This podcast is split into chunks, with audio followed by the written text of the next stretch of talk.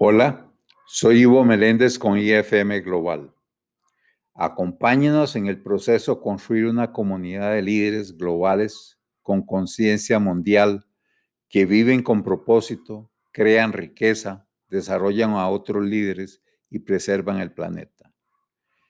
En el podcast de hoy quiero hablarles del principio número 3, el control emocional. En los últimos 20 años, es en este principio número 3 en el que he visto a más líderes fracasar. Este principio es mucho más complejo de dominar porque no se trata de un manejo racional, sino más bien de un manejo emocional. Es un principio esencial para que el líder pueda aplicar otros principios importantes de la estrategia, como por ejemplo el del coraje. No me puedo imaginar a un estratega que no es capaz de controlar sus emociones y que esté ejecutando correctamente lo que tiene que hacer. Los líderes de negocios se enfrentan siempre presiones muy fuertes que deben de resolver oportunamente, pero sin sacrificar los resultados a los que están comprometidos. Cuando las cosas no salen como el líder las planeó, o cuando sus seguidores no cumplen con los compromisos que habían adquirido, el líder se indispone emocionalmente y adopta actitudes reactivas que lo alejan de la estrategia. A veces hay estrategas que logran una posición de éxito, pero que dejan una buena parte del éxito sobre la mesa. Por eso la pregunta no es qué cantidad de éxito has logrado, sino más bien qué cantidad de éxito has dejado de lograr.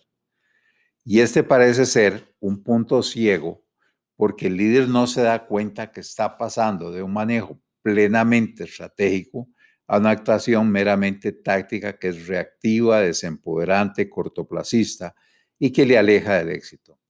De pronto el líder está actuando reactivamente porque ha perdido su control emocional, lo cual le conduce a dañar su mapa de relaciones estratégicas.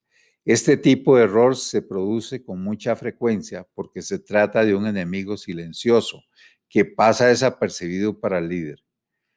Cuando apoyo a líderes de negocios con programas de mentoría y coaching por mis largos años de experiencia profesional, logro percibir la falla que se está presentando.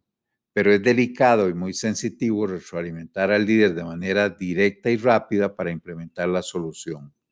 El punto ciego le da una percepción de éxito que le impide ver la realidad, por lo cual no hay una apertura del líder para escuchar objetivamente lo que está ocurriendo. Algunas veces el líder cae en un estado de complacencia emocional y entonces se otorga el permiso de ventilar y actuar sobre sus frustraciones, adoptando acciones negativas y desempoderantes sin estar consciente del daño que está produciendo en el corto, mediano y largo plazo. Viéndolo desde otra perspectiva, tampoco se trata de convertir al líder en un robot que está ausente de emociones. No, eso sería malo y tendría efectos negativos. Se trata más bien de facultar al líder para que pueda saber ser y saber estar, a pesar de los retos y las dificultades que enfrenta, pues él debe mantener su actuación apegada a la estrategia. Es justo reconocer que la ejecución de la estrategia requiere de mucha disciplina emocional para poder mantener la consistencia necesaria. Muchas gracias. Thank you.